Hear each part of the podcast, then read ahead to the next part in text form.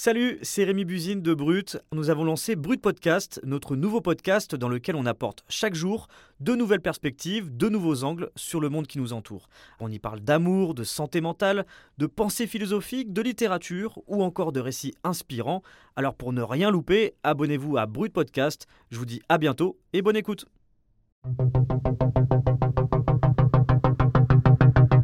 C'est toujours un peu dangereux en fait de se positionner à l'extérieur d'un écosystème après en avoir fait partie. On peut croire que je crache dans la soupe. Euh, je pense que c'est un milieu très particulier où le privé et l'État s'en mêlent de manière très étrange et très profonde. Être celui qui dénonce peut valoir évidemment une mise à l'écart qui peut être très violente, et c'est pas quelque chose que je peux me permettre aujourd'hui.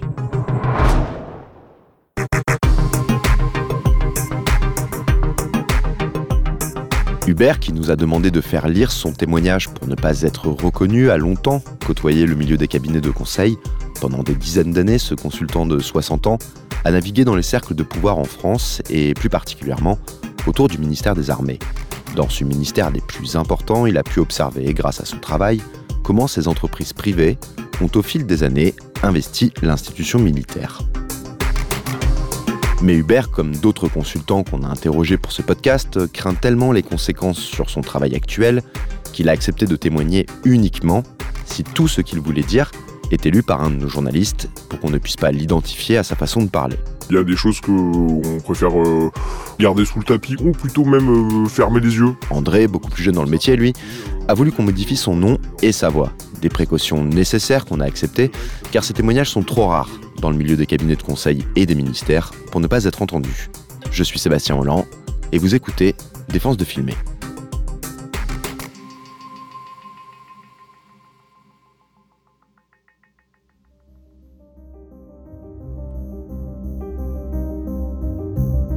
Il y, a, des prestations que j'ai faites dont je suis pas fier du tout. En plus, les cabinets de conseil s'appuient sur tout ce qu'on a fait avant, donc euh, on fait souvent du copier-coller. C'est le classique. Euh, j'ai assisté euh, en tant que client à une présentation d'un cabinet de conseil. j'ai vu le, un truc dans, les slides bah, qui, qui collait pas du tout au contexte client, donc je savais que c'était une slide copier-coller. Et j'ai vu le mec pendant la présentation changer le mot qui, qui, qui allait bien parce qu'il avait vu et il s'est dit merde, je peux pas laisser ça quoi. Mais ça, c'est, je veux dire, c'est le jeu.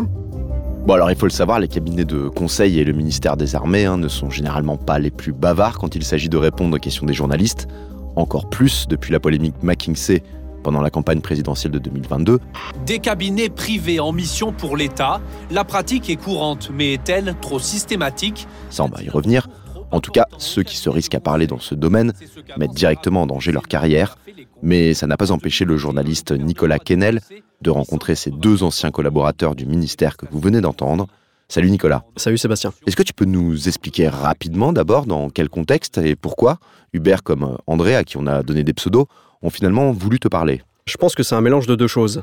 Euh, d'abord, c'est des personnes qui ont ce qu'on appelle un profond sens de l'État et qui ont pu être choquées par ce qu'ils ont pu voir ou dû faire par le passé.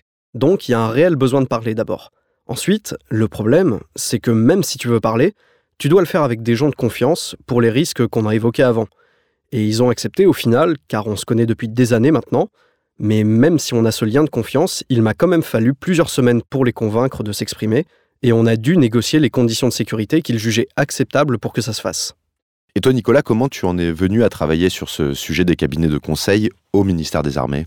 J'ai d'abord lu le rapport sénatorial de la commission d'enquête sur l'influence croissante des cabinets privés sur les politiques publiques quand il est sorti en mars. Et c'est un pavé de 385 pages où les sénateurs disent que le seul ministère qui avait l'air un peu mieux tenu que les autres, euh, c'était le ministère des Armées. Et c'est comme ça que je m'y suis intéressé. Et c'est aussi concrètement ce rapport qui a déclenché le scandale McKinsey avant la présidentielle de 2022. Une enquête préliminaire pour blanchiment aggravé de fraude fiscale. Il est question de l'utilisation des cabinets de conseil par l'État et cela concerne McKinsey. Alors ce scandale, euh, le scandale McKinsey, on en a beaucoup entendu parler. Est-ce que tu peux rappeler en gros tout simplement ce que c'est? McKinsey, c'est un gros cabinet américain qui a un siège sur les Champs-Élysées. Les sénateurs à l'origine du rapport ont calculé que le recours de l'État à ce genre de grosses boîtes de consulting, il a doublé sur le premier quinquennat Macron.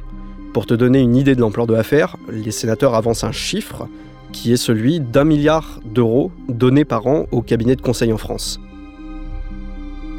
Et McKinsey, c'est un peu le scandale dans le scandale, car le PDG a été interrogé par le Sénat et il a dit pendant son audition que son entreprise payait ses impôts en France. Madame la rapporteure, je vais répondre à, vos questions. L'ensemble des contrats de travail est porté par cette société de droit français. Sauf que c'était un mensonge. Et c'est surtout ça qu'on a retenu de ce rapport, que l'État donnait énormément d'argent à ce cabinet de conseil et que lui, en retour, il payait pas ses impôts. Ouais, quand on parle des cabinets de conseil, depuis ce scandale, on peut avoir l'image de gens payés à produire des présentations PowerPoint euh, qui facturent ça à des prix exorbitants. Est-ce que c'est une vision qui est proche de la réalité selon toi?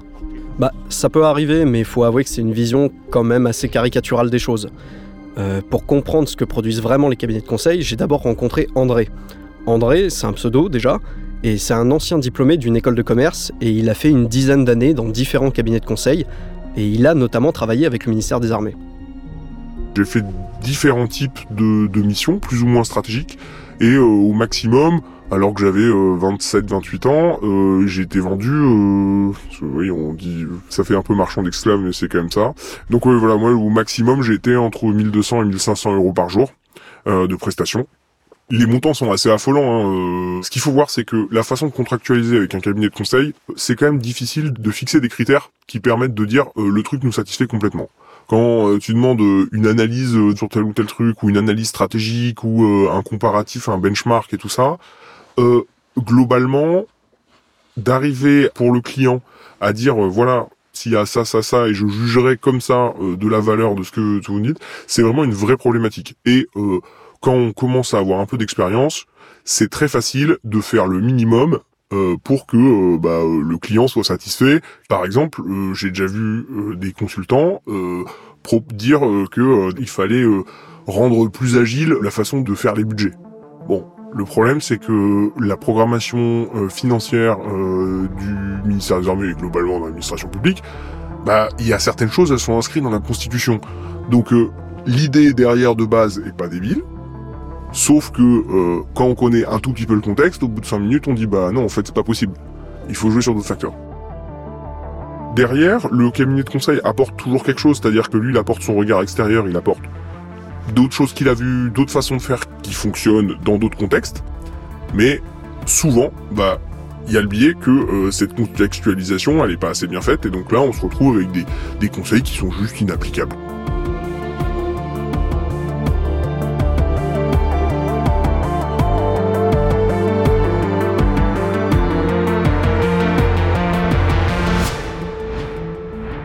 Et pourtant, Nicolas, tu le disais tout à l'heure, dans ce fameux rapport sénatorial sur le recours au cabinet de conseil, c'est pas le ministère des Armées qui ressort comme euh, le plus mauvais élève, non?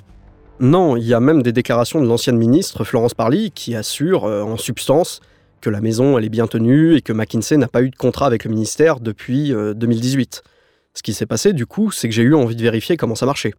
Et j'ai découvert, grâce à la plateforme européenne des marchés publics, d'ailleurs c'est un site que tout le monde peut consulter, j'ai découvert un appel d'offres pour ce qu'on appelle dans le jargon un contrat cadre de 50 millions d'euros.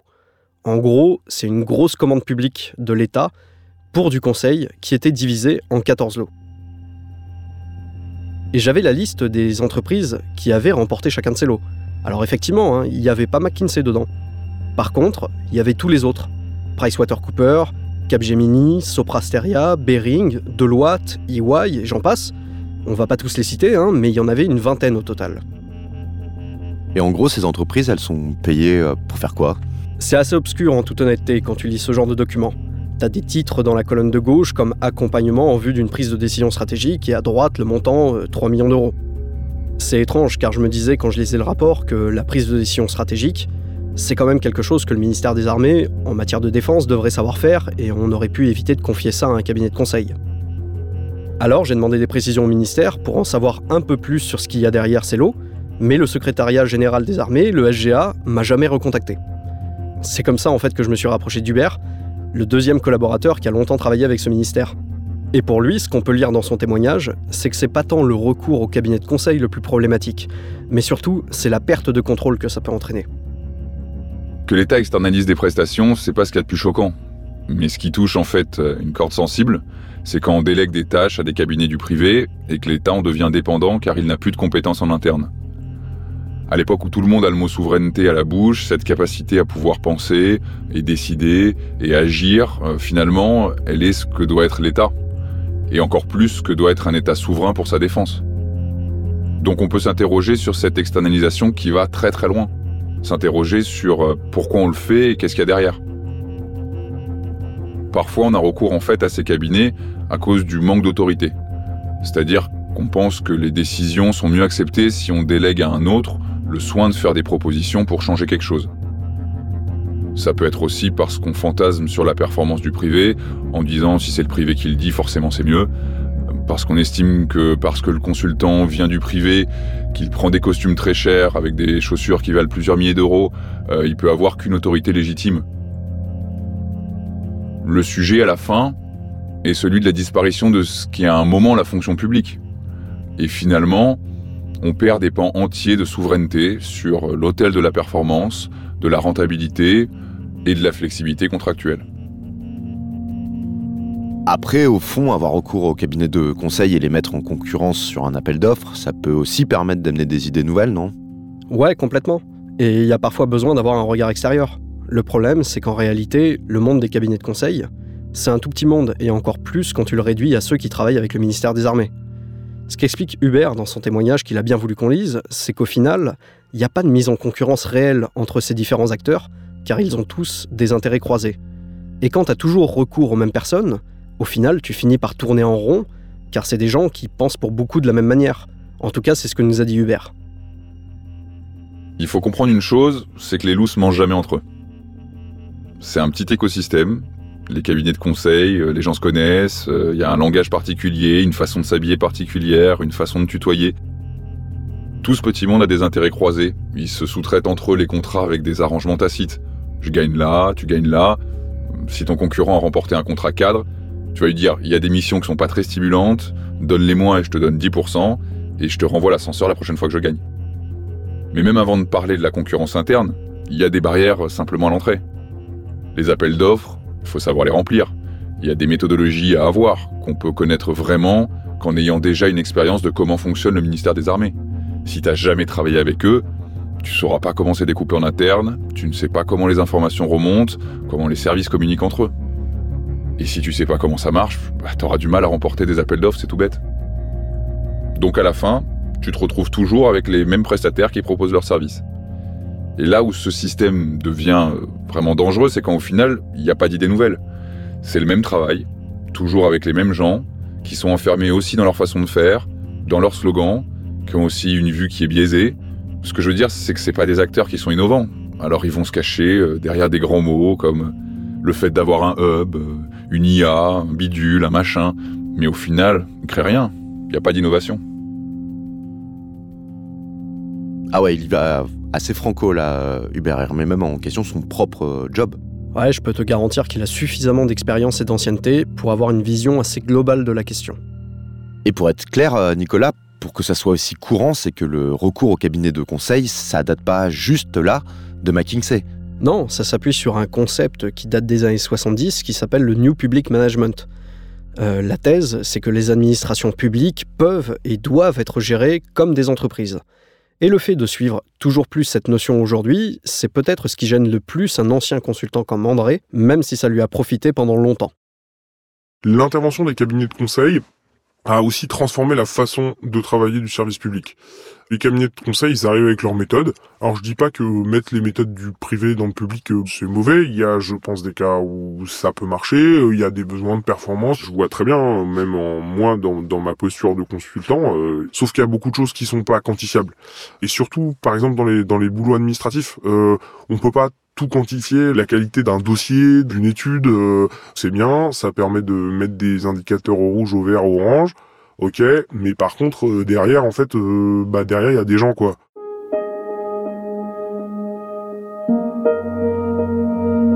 Derrière, en plus, dans le ministère des Armées, bah il y a des gens qui vont au devant de la mort, donc si euh, même si on peut dire ah oui mais on a tenu les délais sur notre application machin qui permet de faire des communications avec un soldat euh, sur le terrain bon euh, ok on a tenu les délais on a tenu le budget machin et tout mais par contre le truc qui marche pas ou il est pas fonctionnel bah ça pose problème quoi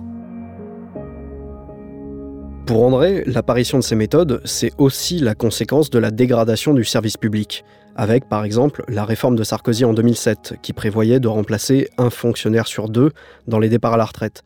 J'ai pas le chiffre pour le ministère des Armées, mais pour un ministère important comme celui des Affaires étrangères, par exemple, ça fait environ 3000 fonctionnaires de moins depuis 2007.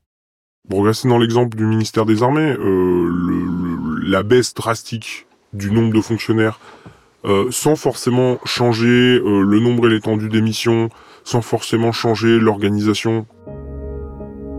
Donc ça veut dire que le mec partait à la retraite, on se posait pas la question de si c'était une compétence dont on avait besoin ou pas. Le service public fonctionne encore, euh, mais euh, ça, ça, je pense, fait mal. Et, euh, effectivement, bah derrière, le fait de, pouvoir prendre des cabinets de conseil qui, bah, quand ça va mal, on dit ah ben on va faire un diagnostic.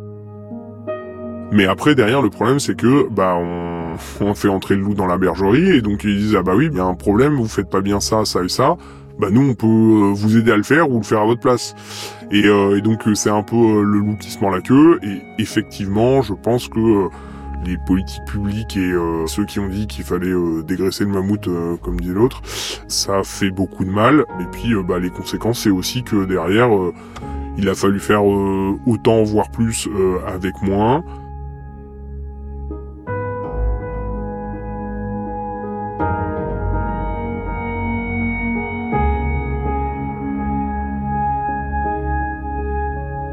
Est-ce que ces deux personnes que tu as rencontrées, André et Hubert, ils pensent, eux, que le scandale McKinsey va changer quelque chose et qu'au fond, on va se diriger vers peut-être moins de recours au cabinet de conseil? Franchement, aucun des deux n'a vraiment été surpris par le scandale McKinsey. Par contre, non, ils sont pas très optimistes sur l'avenir. Le recours au cabinet de conseil de l'État en 2021 a représenté quand même un milliard d'euros pour la dépense publique. Pour eux, il n'y a pas vraiment de signe qui montrent que les choses vont aller en s'arrangeant vu la façon de faire et vu ce que je vous disais tout à l'heure sur euh, la partie euh, New Public Management, il y a eu euh, beaucoup de changements qui se sont faits en profondeur et qui va être dur de recadrer. moi, ce qui me choque le plus, en fait, c'est de voir que le recours au cabinet de conseil, entre autres dans l'administration publique, mais pas que, est généralisé à tous les niveaux. Une partie des trucs stratégiques, mais aussi plein de petites prestations un peu partout et certains services qui ne fonctionnent que grâce à des prestataires. C'est des trucs où euh, bah on se rend compte que c'est euh, on accumule euh, les petits 50 000, 100 000, 200 000 euros un peu partout dans l'organisation à tous les niveaux et donc et ça va très vite quoi.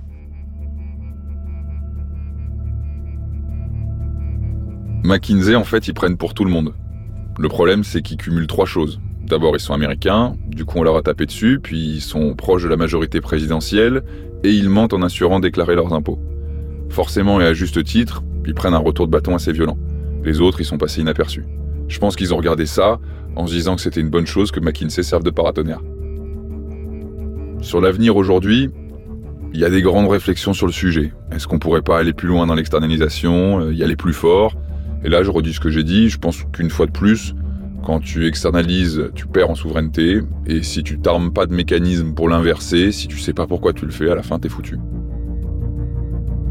Aujourd'hui, euh, malgré tous les cabinets de conseil, tous les tableaux de bord qui doivent être pondus sur des tableaux Excel, qui sont reportés sur des PowerPoint, qui sont transformés en PDF, je suis pas certain qu'aujourd'hui, il y a une vision euh, totale des sommes qui sont investies dans la profondeur du ministère, comment elles sont valorisées, et surtout quel impact elles ont.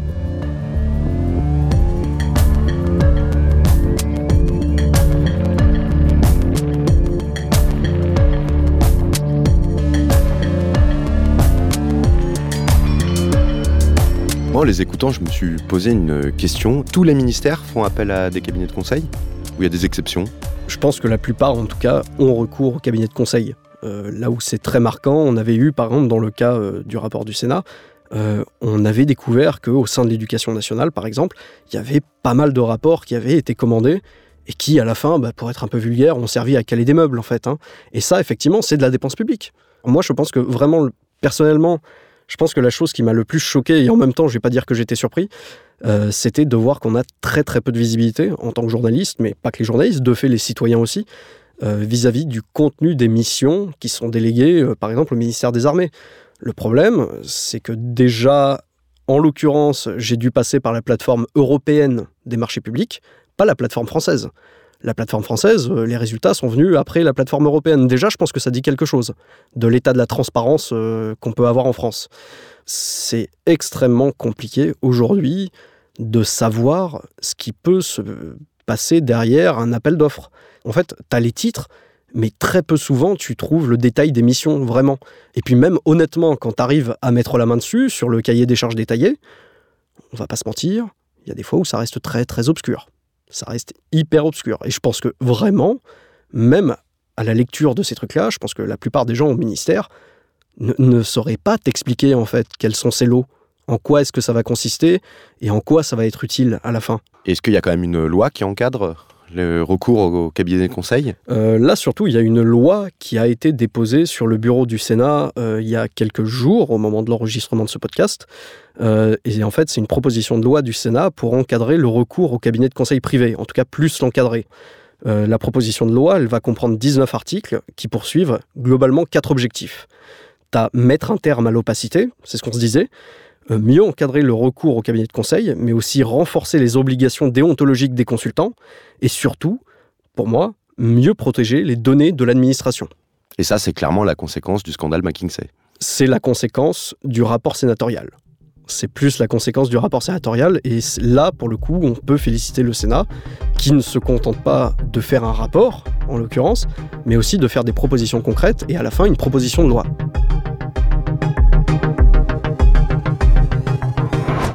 Le micro va ou les caméras ne vont pas Vous venez d'écouter Défense de filmer, un podcast original de Brut, Paradiso Media et Spotify. Pensez surtout à bien vous abonner sur votre application pour continuer de nous suivre et ne rater aucun de nos épisodes.